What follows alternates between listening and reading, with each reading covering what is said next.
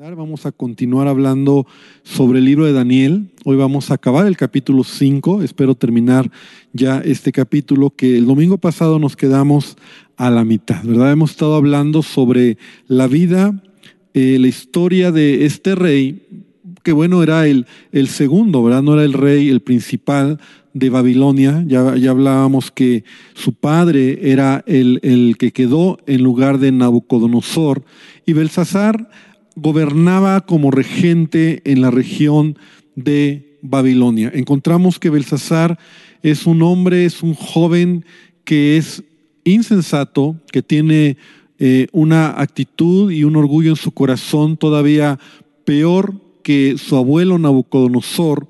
Y entonces él está en una fiesta, en una celebración, y, y bueno, vamos a continuar hablando sobre esta historia. Y ahí en donde estás, en tu hogar, en tu casa, vamos a hacer una oración. Padre, te pido que tú bendigas esta noche tu palabra, que tu presencia sea sobre nuestras vidas, que sigamos aprendiendo, que sigamos siendo edificados en tu palabra, Señor, que podamos aprender, aprender de la vida de Belsasar, porque aún las cosas que están escritas, como dice el apóstol Pablo, fueron dejadas ahí para nuestra enseñanza, para no cometer los mismos errores, sino para ser diferentes. Y tenemos tu presencia, tenemos tu espíritu que está en nosotros, que nos da la sabiduría para actuar y para vivir de manera diferente. Te pido que así sea y bendice este tiempo en el nombre de Jesús.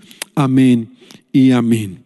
Entonces, Belsasar ha hecho una gran fiesta. Belsasar eh, está en un momento donde está celebrando, donde ya su vida...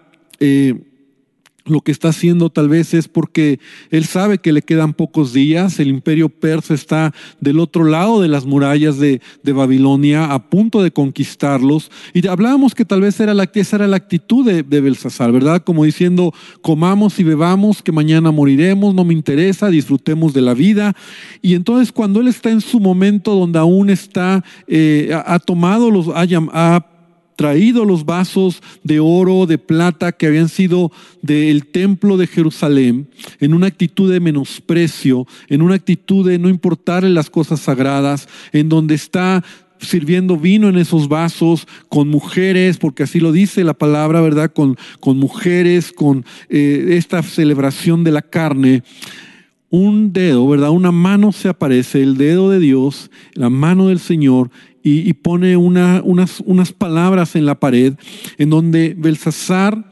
queda sorprendido y llama a los magos, llama a los brujos, llama a los adivinos para que le interpreten lo que está escrito en la pared. Nadie lo puede hacer y ahí nos, nos quedamos, ¿verdad? Porque ese es el sello de Babilonia, en donde el mundo quiere resolver su vida, quiere conocer el futuro, quiere eh, saber lo que viene y para ello busca brujos, para ello busca adivinos, que les lean las cartas, que les hagan un trabajito, ¿verdad? Que, que buscan a alguien que les dice, mira, vamos a hacer este, este rito, ¿no? Matamos una gallina, matamos una cabra. De esa manera tu vida va a cambiar. Hablábamos que Dios es nuestro Dios, Dios tiene el control de todas las cosas y nosotros como hijos de Dios debemos de tener claro que ninguna arma forjada en contra de nosotros ha de prosperar. Somos hijos de Dios. Entonces, nosotros no somos controlados por las reglas de Babilonia y, muchos cristianos, nos quedamos ahí a veces ya como hijos de Dios, tienen esa mentalidad. Y yo sé que muchos me dirán, pero pastor, es que usted no sabe que de verdad me están haciendo algo en mi vida o de verdad esa persona me está haciendo daño. Y yo te digo algo, hermano, la Biblia me enseña que si yo soy un hijo de Dios, Él está conmigo. Ahora, lo que tú crees es lo que tú vas a recibir lo que tú crees en tu corazón, en donde pones tu fe. Si tú pones tu fe y tu confianza o tu fe está en que te están dañando, pues ¿qué te digo? Te va a pasar. Pero si tu fe está puesta en la palabra y en las promesas de Dios, entonces la palabra de Dios nos enseña que Él está con nosotros, que Él guarda nuestra vida, que Él cuida nuestro sueño, que Él nos protege de todo mal. Y cuando tú realmente caminas en la voluntad de Dios, no hay nada ni nadie que te pueda dañar, porque Dios tiene el control de todas las cosas. Jesús dijo en Lucas 10, 19, miren, les he dado autoridad sobre todos los poderes del enemigo. Estoy leyendo en la nueva traducción viviente. Dice, sobre todos los poderes del enemigo pueden caminar entre serpientes y escorpiones y aplastarlos y nada, repite conmigo ahí en tu casa, nada, nada, nada les hará daño. ¿Sobre qué? Autoridad sobre todos los poderes del enemigo. Entonces, si tú tomas esta promesa, si tú me lo memorizas en tu corazón, en tu mente y en tu corazón baja, entonces tú puedes creerlo y vivirlo. Babilonia tiene sus reglas. Y cuando una persona se siente mal o siente que le está fallando las cosas en su economía, en sus finanzas, van a buscar a alguien que les haga un trabajo. Van a buscar a alguien que, que les ayude. Y es, es común escuchar estos programas esotéricos donde dicen, ¿por qué me está pasando esto? Ah, lo que pasa es que hay alguien que te está haciendo daño. Hay alguien que te está queriendo hacer un mal.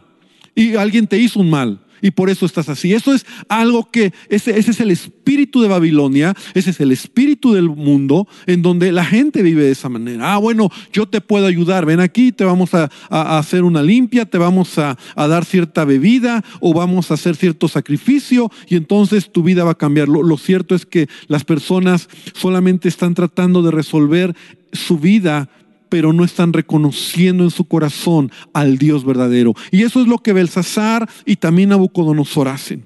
Entonces, debemos de, de, cuidarnos de esto, porque Dios realmente sí aborrece, y la Biblia lo dice, ¿verdad? Él aborrece todo lo que tiene que ver con brujería, con adivinos, con astrólogos, con quien consulta a los muertos. Y, ahora, hay una diferencia, y con esto quiero concluir este tema.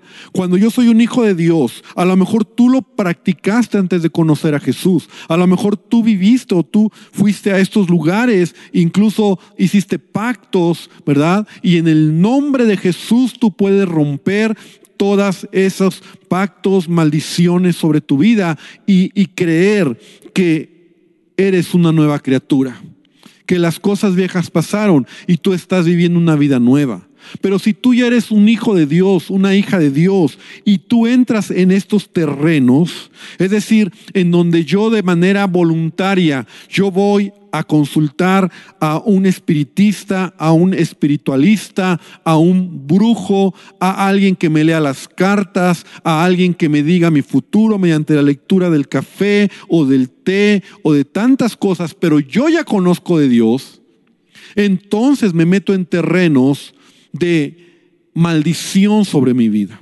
Ahí sí. Porque por eso Dios dice en Deuteronomio 18, 10 al 14, Dios está advirtiéndonos y nos dice, no se ha hallado en ti quien haga pasar a su hijo o a su hija por el fuego, ni quien practique la adivinación, ni agorero, ni sortílego, ni hechicero, ni encantador, ni adivino, ni mago, ni quien consulta a los muertos, porque es abominación, es abominación para Jehová cualquiera que hace estas cosas.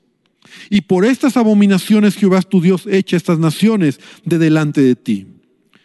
Perfecto serás delante de Jehová tu Dios, porque estas naciones que vas a heredar, agoreros, adivinos oyen, mas a ti no te ha permitido esto Jehová tu Dios.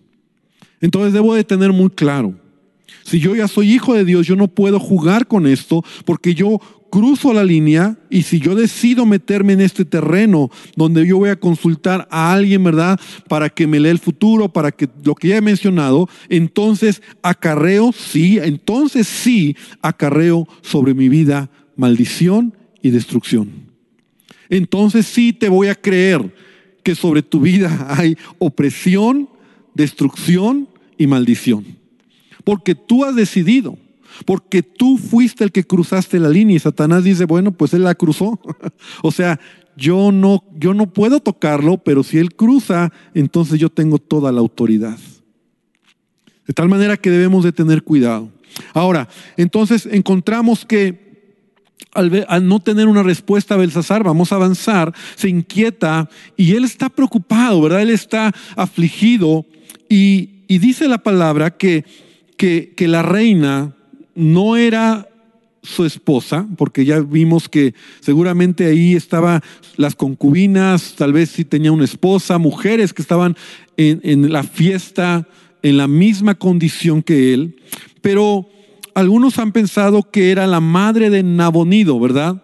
Perdón, la esposa de Nabonido, o sea, era la madre de Belsasar, la reina madre, y entonces dice en el versículo 10, la reina, por las palabras del rey y de sus príncipes, entró a la sala del banquete. Y bueno, tenía esa autoridad, era, era parte de la familia real. Y dijo, rey, vive para siempre, no te turben tus pensamientos ni palidezca tu rostro. Y es muy interesante lo que vamos a leer. Dice, en tu reino hay un nombre en el cual mora el espíritu de los dioses santos. Y en los días de tu padre, o sea, de, de, su abuelo Nabucodonosor, se halló en él luz e inteligencia y sabiduría como sabiduría de los dioses al que el rey Nabucodonosor, tu padre, oh rey, constituyó jefe sobre todos los magos, astrólogos, caldeos, adivinos, por cuanto fue hallado en él espíritu y ciencia y entendimiento para interpretar sueños, descifrar enigmas y resolver dudas. Esto es en Daniel, al cual el rey puso por nombre Bel Belsasar. Llámese pues ahora a Daniel y él te dará la interpretación. Mira, si tú tienes tu Biblia ahí, yo te aconsejo que subrayes estos pasajes, ¿verdad? Porque ese es el sello, y así lo quiero mencionar, el sello de Daniel. Daniel ya es un hombre anciano. Daniel estuvo con, con su abuelo, ¿verdad? Con Nabucodonosor todo el tiempo, gran parte del reinado que tuvo. Algunos comentaristas que ya para esta edad, comentaristas dicen que Daniel ya tendría entre 60 y 70 años o tal vez más edad, por lo que ella es un hombre anciano, es un hombre sabio, es un hombre, es un hombre que se menciona con un espíritu mayor en ciencia y en entendimiento para resolver problemas, para interpretar sueños y en él, así lo describe la reina, ¿verdad? En él mora el espíritu de los dioses. Qué tremenda descripción de Daniel. Y, yo, yo, yo, yo te diría, yo te digo, hermano, que nosotros debemos de anhelar que esa sea nuestra vida. O sea, que, que en la medida en que vamos madurando o, o vamos envejeciendo, ¿no? podamos ser cada vez más entendidos, más como Cristo, pues. O sea, tener la imagen y el reflejo de Cristo. Que la gente vea en nosotros personas maduras que cuando se refieran a ti o a mí, ¿verdad? Se refieran como un hombre de Dios, como una mujer de Dios. Qué triste cuando dicen, ah, tú conoces a, a Juan Pérez, ah, el chismoso sí, lo conozco, el mentiroso, ah, sí, ¿verdad? Porque es el sello que uno puede tener. ¿Cuál es mi sello? ¿Cuál es tu sello? ¿Qué dice la gente cuando piensa en ti o en mí? Incluso tu esposa o tus hijos. Ah, el enojón, el hipócrita, el chismoso, el desobediente, el mentiroso, el flojo. Ah, el que es flojo. Ah, no. yo. ¿Cuál es el sello? Porque aunque Daniel no sabemos por qué circunstancias ya no estaba, ya no era una persona que estaba gobernando, tal vez en todos los cambios políticos, tú sabes que eh, y sigue siendo lo mismo, ¿verdad? Cuando hay cambio de, gobernante, cambio de, partido, ¿no? Entonces hay cambios en, todos los puestos y Daniel ya no estaba gobernando. Ya no era alguien que, tenía influencia en ese momento sobre, eh, sobre gente en Babilonia, pero él había dejado un sello. Y esta mujer tal vez conoció o vivió, ¿verdad? Se dio cuenta, lo, observó la vida y el proceder de Daniel. Entonces llaman a Daniel. Entonces Belsasar dice, está bien, traigan a Daniel. Y Daniel se presenta ante Belsasar. Y, y bueno, pues imagínate esta escena, ayúdame a imaginarte. Daniel ya es un hombre anciano y Belsasar es un joven que está viviendo la vida borracho, mujeriego, sin carácter, sin temor de Dios. Es un joven que está, está en un momento complicado, ¿verdad? De temor y de angustia. Y cuando llega Daniel, cuando llega Daniel, Daniel ve lo que le dice. Versículo número 13. Entonces Daniel fue traído delante del rey y dijo el rey a Daniel, ¿eres tú aquel Daniel de los hijos de la cautividad de Judá que mi padre trajo de Judea? Yo no sé si esta expresión de Belsasar era como de burla o realmente no sabía nada de Daniel.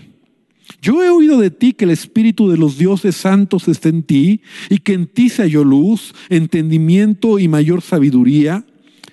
Y ahora fueron traídos delante de mí sabios astrólogos para que leyesen esta escritura y me diesen su interpretación, pero no han podido mostrarme la interpretación del asunto. Y yo pues he oído de ti que puedes dar, he oído de ti, ¿no? O sea, como que como que yo no sé si era una actitud de menosprecio o era una actitud real donde no conocía a Daniel, que puedes dar interpretaciones, resolver dificultades. Si ahora puedes leer esta escritura y darme su interpretación, serás vestido de púrpura, un collar de oro y que llevarás en tu cuello y serás el tercer señor en el reino. Y entonces ve cómo le responde Daniel. Primero así de entrada, ¿verdad? Entonces Daniel le dijo, tus dones sean para ti y da tus recompensas a otros. Leeré la escritura al rey y le daré la interpretación. Hermano, no era para menos. Este joven se ha burlado, se estaba burlando, estaba menospreciando en esa fiesta, ¿verdad? Tomando los vasos de oro, de plata, que eran sagrados. Este joven simplemente le vale la vida, se está burlando del Dios de Israel, del Dios de Daniel, ¿verdad? Y, por eso Daniel le, le, responde seco, ¿verdad? Como diciéndole, mira, no me importa lo que me vayas a dar. O sea, ahora es, una actitud diferente a lo que él, cuando él era su trato con Nabucodonosor. Es interesante porque si tú analizas, ves, ves cómo era Daniel con Nabucodonosor, incluso era como más eh, amistoso, como más eh, cuidadoso hacia, hacia Nabucodonosor. De alguna manera como que él era respetuoso. Recuerdas, incluso hay una escritura ahí donde mismo Daniel le dice, y, Nabucodonosor, yo te aconsejo que cambies tu actitud. ¿No? O sea, como, como que había esa buena relación. Pero ya con el nieto, simplemente no le importa, porque, porque Daniel tal vez está, está molesto, está enojado por lo que este joven está haciendo. Y entonces después de, exhortarlo, los versículos siguientes, porque le da todo un sermón, ¿no? O sea, puedes, no lo voy a leer por el tiempo, pero eh, a partir del versículo 18, ¿verdad? Le da todo un sermón en donde le hace la historia, le cuenta o le recuerda la historia de cómo su abuelo Nabucodonosor fue un gran rey. Fue un dictador, sí, fue un hombre orgulloso, fue un hombre soberbio, pero Dios lo humilló hasta ser y hasta perder la razón y quedar actuar como un, literalmente como un animal, y perdió la razón hasta que él reconoció en su corazón al Dios de Israel. O sea, como que Daniel está diciendo a Belsasar, mira, Belsasar, tu, tu abuelo era igual que tú, tu abuelo era una generación orgullosa, pero él se humilló y él reconoció al Dios Israel. Pero tú, sabiendo cómo fue tu padre, y a lo mejor oyendo esta historia de cómo Dios, el Dios de Israel, humilló, a ti no te ha importado hacer lo que estás haciendo. Y entonces en el versículo 22 se dirige a Belsasar y le dice, y tú, su hijo Belsasar, no has humillado tu corazón, sabiendo todo esto, sino que contra el Señor del cielo te has ensoberbecido e hiciste traer de delante de ti los vasos de su casa, tú y tus grandes, tus mujeres y tus concubinas y bebiste vino en ellos. O sea, le está diciendo el relajo que estaban haciendo, ¿verdad? Además de esto, diste alabanza a dioses de plata, oro, bronce, hierro, madera y piedra que ni ven, ni oyen, ni saben. Qué tremendo es la idolatría. Qué tremendo es una vida lejos de Dios. Y Belsasar representa lo que el mundo te ofrece, lo que el mundo te va a dar, que parece fiesta y parece el vivir la vida, pero al final las personas que no reconocen al Dios, al Creador, ¿verdad? Su vida es una vida vacía. Y al Dios en cuya mano está tu vida y en cuyos son todos tus caminos, nunca honraste. Y ese es el pecado de la humanidad. Y ese es el pecado que el ser humano, que el hombre se ha puesto en lugar de Dios. Ya lo leíamos semanas anteriores, en donde el apóstol Pablo dice, ¿verdad? Donde el ser humano eh, en, su, en su necio corazón, creyéndose sabio, se hizo necio. Y entonces Dios los entregó a pasiones vergonzosas. Como que Dios entonces ha soltado y ha dejado, ¿verdad?, que el hombre se revuelque en su pecado, en su inmoralidad, en su vida lejos de Dios. Y entonces sigue diciendo en el versículo 24, entonces de su presencia fue enviada esta escritura, bueno, versículo 23, 24, entonces de su presencia fue enviada la mano que trazó esta escritura. Y bueno, llegamos a, lo que se ha escrito. Y con esto quiero ir aterrizando, ¿verdad? Y la escritura que trazó o que estaba pintada en la pared es Mene, Mene, Tekel, Uprasin, Uparsin. Y entonces Daniel, sin, sin más que decirle, le da la interpretación.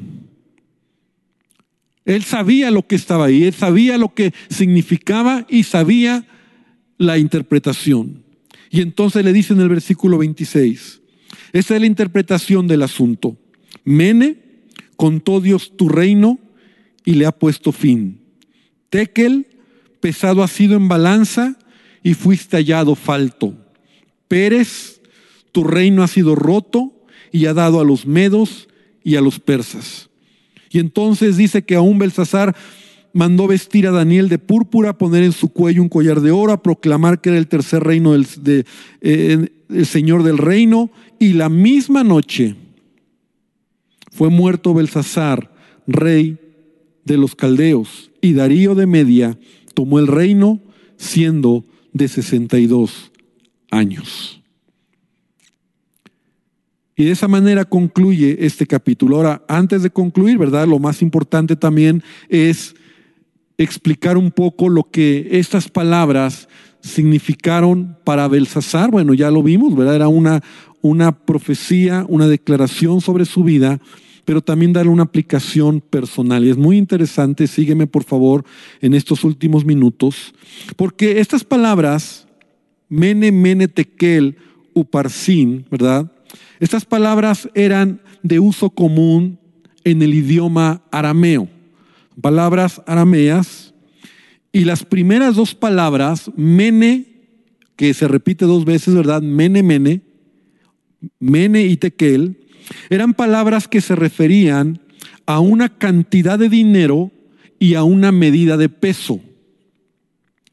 Estas palabras significaban eso, ¿verdad? Mene a una cantidad de dinero y tequel a una medida de peso y uprasín o Pérez, lo que luego le dice eh, Daniel, ¿verdad? Que era la contracción de esta palabra uparsín, significaba roto o quebrado, dividido. Entonces el problema no era leer las palabras. O sea, todos los intérpretes o los sabios, los magos, los que llegaron, pues leían las palabras y sabían que eh, significaba una medida de peso, una medida de, dinero y, roto, quebrado. Pero bueno, el punto era qué significa contigo. O sea, era como en español, ¿verdad? Contado, pesado y roto. Imagínate que eso decía. Contado, pesado y roto o quebrado. dividido, contado, pesado y quebrado. Bueno, ¿qué significa? Bueno, lo, encontramos aquí, está muy claro lo que el significado que le está dando eh, Daniel, en donde dice, te, te, Mene contó Dios tu reino y le ha puesto fin, Tekel, pesado ha sido en balanza y fuiste hallado falto, y Pérez, tu reino ha sido roto y dado a los medos y a los persas. Pero yo quiero detenerme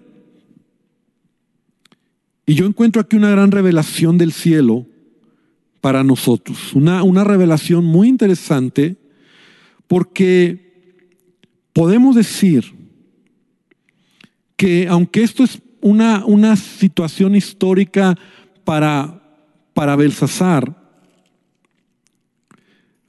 es la manera en que Dios actúa en la vida de todo ser humano. Y por favor, sígueme. Esto es una revelación que yo puedo ver o quiero compartirte, ¿verdad?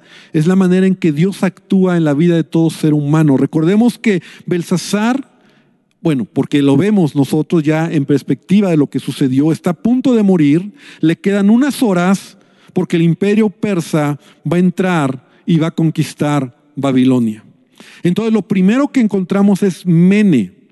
Dios contó tu reino y Él le ha puesto fin. Es Dios, querido hermano, quien tiene contados los días de nuestra vida en esta tierra.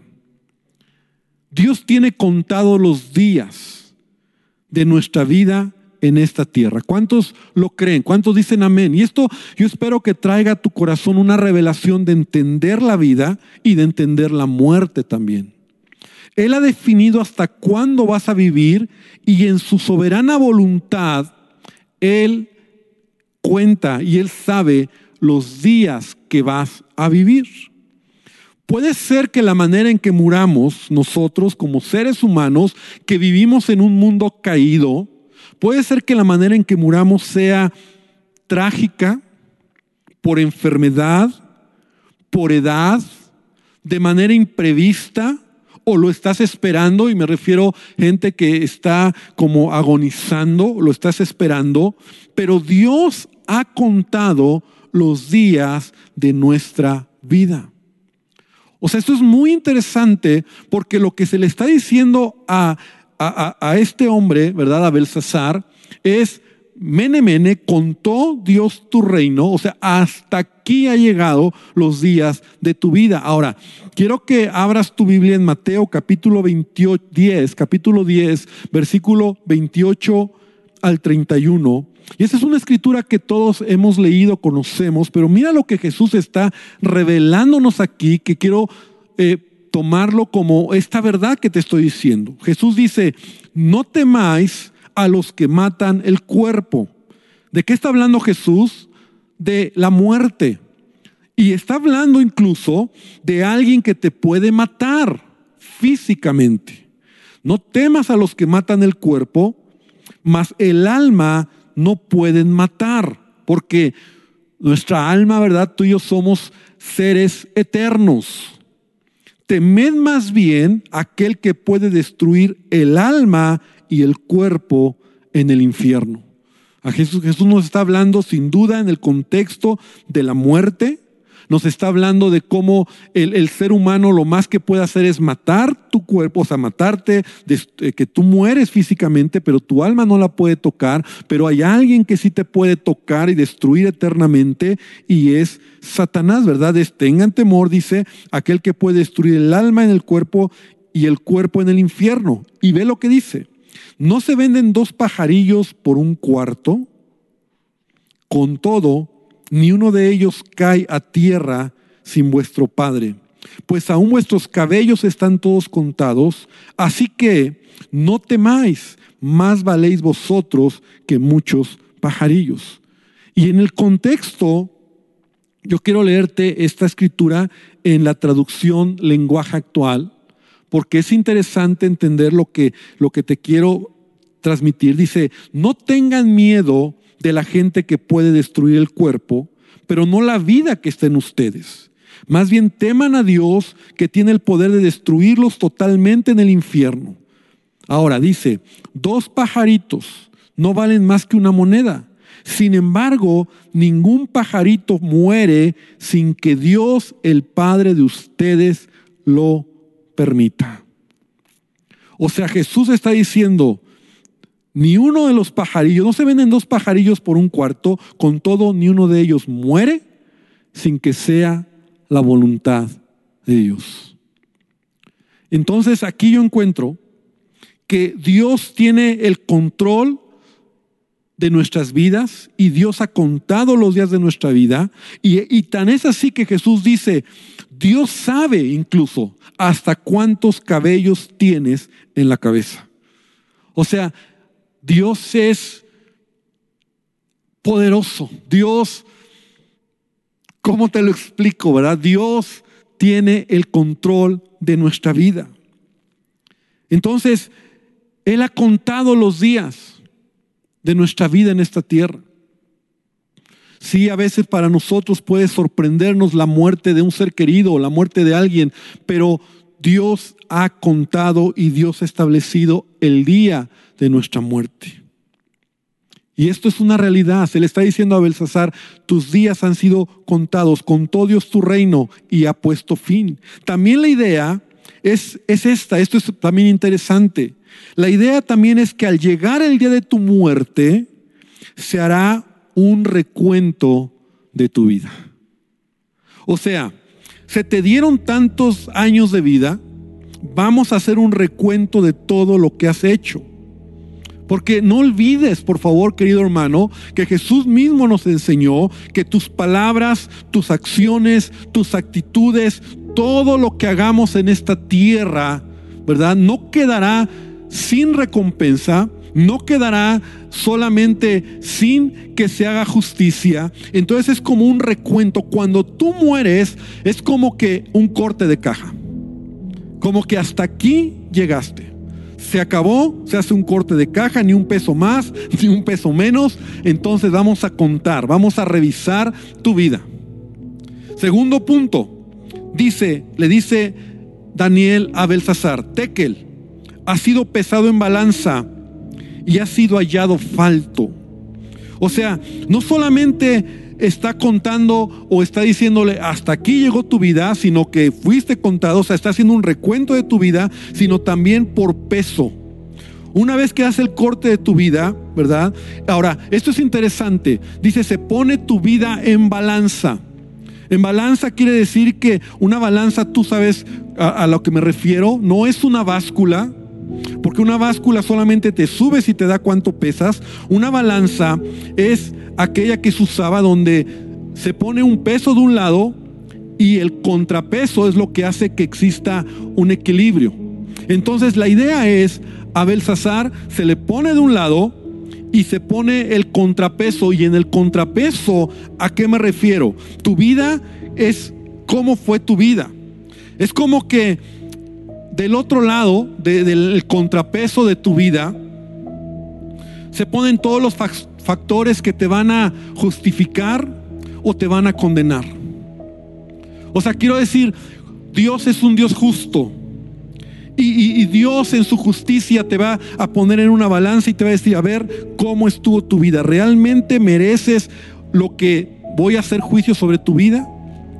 Entonces los factores, el contrapeso, en el caso de Belsasar, ¿verdad? E incluso Daniel se lo está diciendo, ¿cuál es el contrapeso? Lo que tú viste de Nabucodonosor. Tú eres un hijo, un nieto de Nabucodonosor. Tú conociste a lo mejor lo que el milagro que Dios hizo en Nabucodonosor. A ti no te importó. A lo mejor tú fuiste expuesto a la verdad. Y esa es la vida de cada uno de nosotros que nos va a justificar o nos va a condenar cuando nosotros estemos delante de Dios. Ahora, quiero aquí hacer un paréntesis porque no te estoy hablando de obras, ¿verdad? Como hijos de Dios, nuestro contrapeso sin duda que se llama Jesucristo. Amén. Gloria a Dios porque Jesucristo es el contrapeso que cuando nosotros tengamos que venir delante de Dios, realmente, ¿qué puedes decir? ¿Qué, qué puedes entregarle a Dios en contrapeso para que, para decir, merezco el cielo o merezco estar con Dios. Todos hemos pecado. Entonces realmente Jesucristo es el único contrapeso que nos va a llevar al cielo y perdona nuestros pecados. Pero ¿a qué me refiero? Gente que tuvo oportunidad a lo mejor de conocer a Dios. Gente que fue expuesta a la verdad. Gente que sabiendo hacer lo bueno no lo hizo. Gente que a lo mejor eh, tiene contrapeso en donde le dijeron, mira, tu madre oró por ti, tu familia oró por ti, rechazaste las oportunidades para cambiar, no tomaste decisiones, no reconociste a Jesús como Señor y Salvador de tu vida. ¿Qué cuántos contrapesos puede haber que al final fuiste hallado falto? O sea, no te alcanza. Y para Belsasar es eso, ¿verdad? En donde cuando él es pesado, el contrapeso a lo mejor fue una vida sin, sin sentido, una vida vacía, una vida que no le dio gloria a Dios, no le reconoció como el dador de la vida, por lo tanto fue una vida sin contenido, no hubo contrapeso, le faltó, y entonces la calidad moral y espiritual de Belsasar no alcanzaba a cumplir con los requisitos de la justicia de Dios y por eso fue rechazado. Qué tremendo, porque esa será la justicia de Dios. Contado eres se termina tu vida. Ahora pesado eres. ¿Cómo llegas al cielo? Si reconociste a Jesús como Señor y Salvador, gloria a Dios porque ese es nuestro contrapeso. Él es el único que nos puede perdonar y salvar.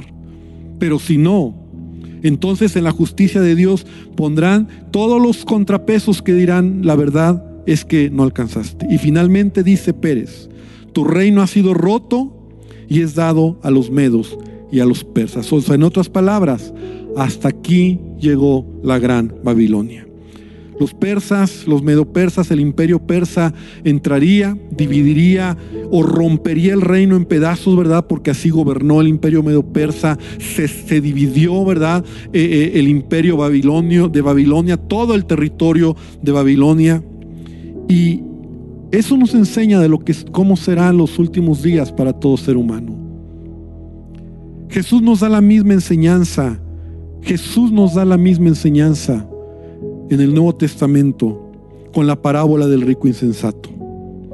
¿Te acuerdas de este hombre que era rico y que se enriqueció y que, eh, que tenía planes y donde se le dice necio, esta noche vienen a pedir tu alma? O sea, hasta aquí llegaste. ¿Y lo que has provisto de quién será? Así es el que hace para sí tesoro y no es rico para con Dios. Yo espero que esta verdad, esta revelación traiga a nuestras vidas un entendimiento de lo que es la vida y la muerte. Y que tú y yo podamos aprender. Porque aún Belsasar cuando escucha la interpretación no muestra arrepentimiento. O sea, fue una palabra, como decía mi papá, que le entró por un oído y le salió por el otro no hizo nada.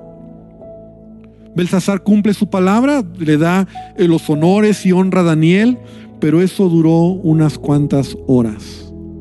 Porque los arqueólogos han encontrado que el 12 de octubre, incluso hasta el año, ¿verdad? Hasta el día, el mes y el, el día, el 12 de octubre del año 539 antes de Cristo, esa noche, el ejército persa estaba rodeando la ciudad y ya te decía que era imposible que pudieran entrar. Pero Babilonia, la gran Babilonia, ¿verdad? Eh, entraba el río Éufrates por la parte sur de la ciudad y cruzaba toda la ciudad y salía del lado norte. Y entonces el imperio persa hizo un plan donde desvió el río a un lago, hacia un lago cercano, y de esa manera hicieron un trabajo increíble para que cuando el agua entraba del río Éufrates, al desviarla, el nivel del agua bajó. Y la historia cuenta que al desviar el, el agua, el, río, el nivel del río descendió y los soldados entraron por debajo de las como compuertas y sin ninguna oposición tomaron la ciudad.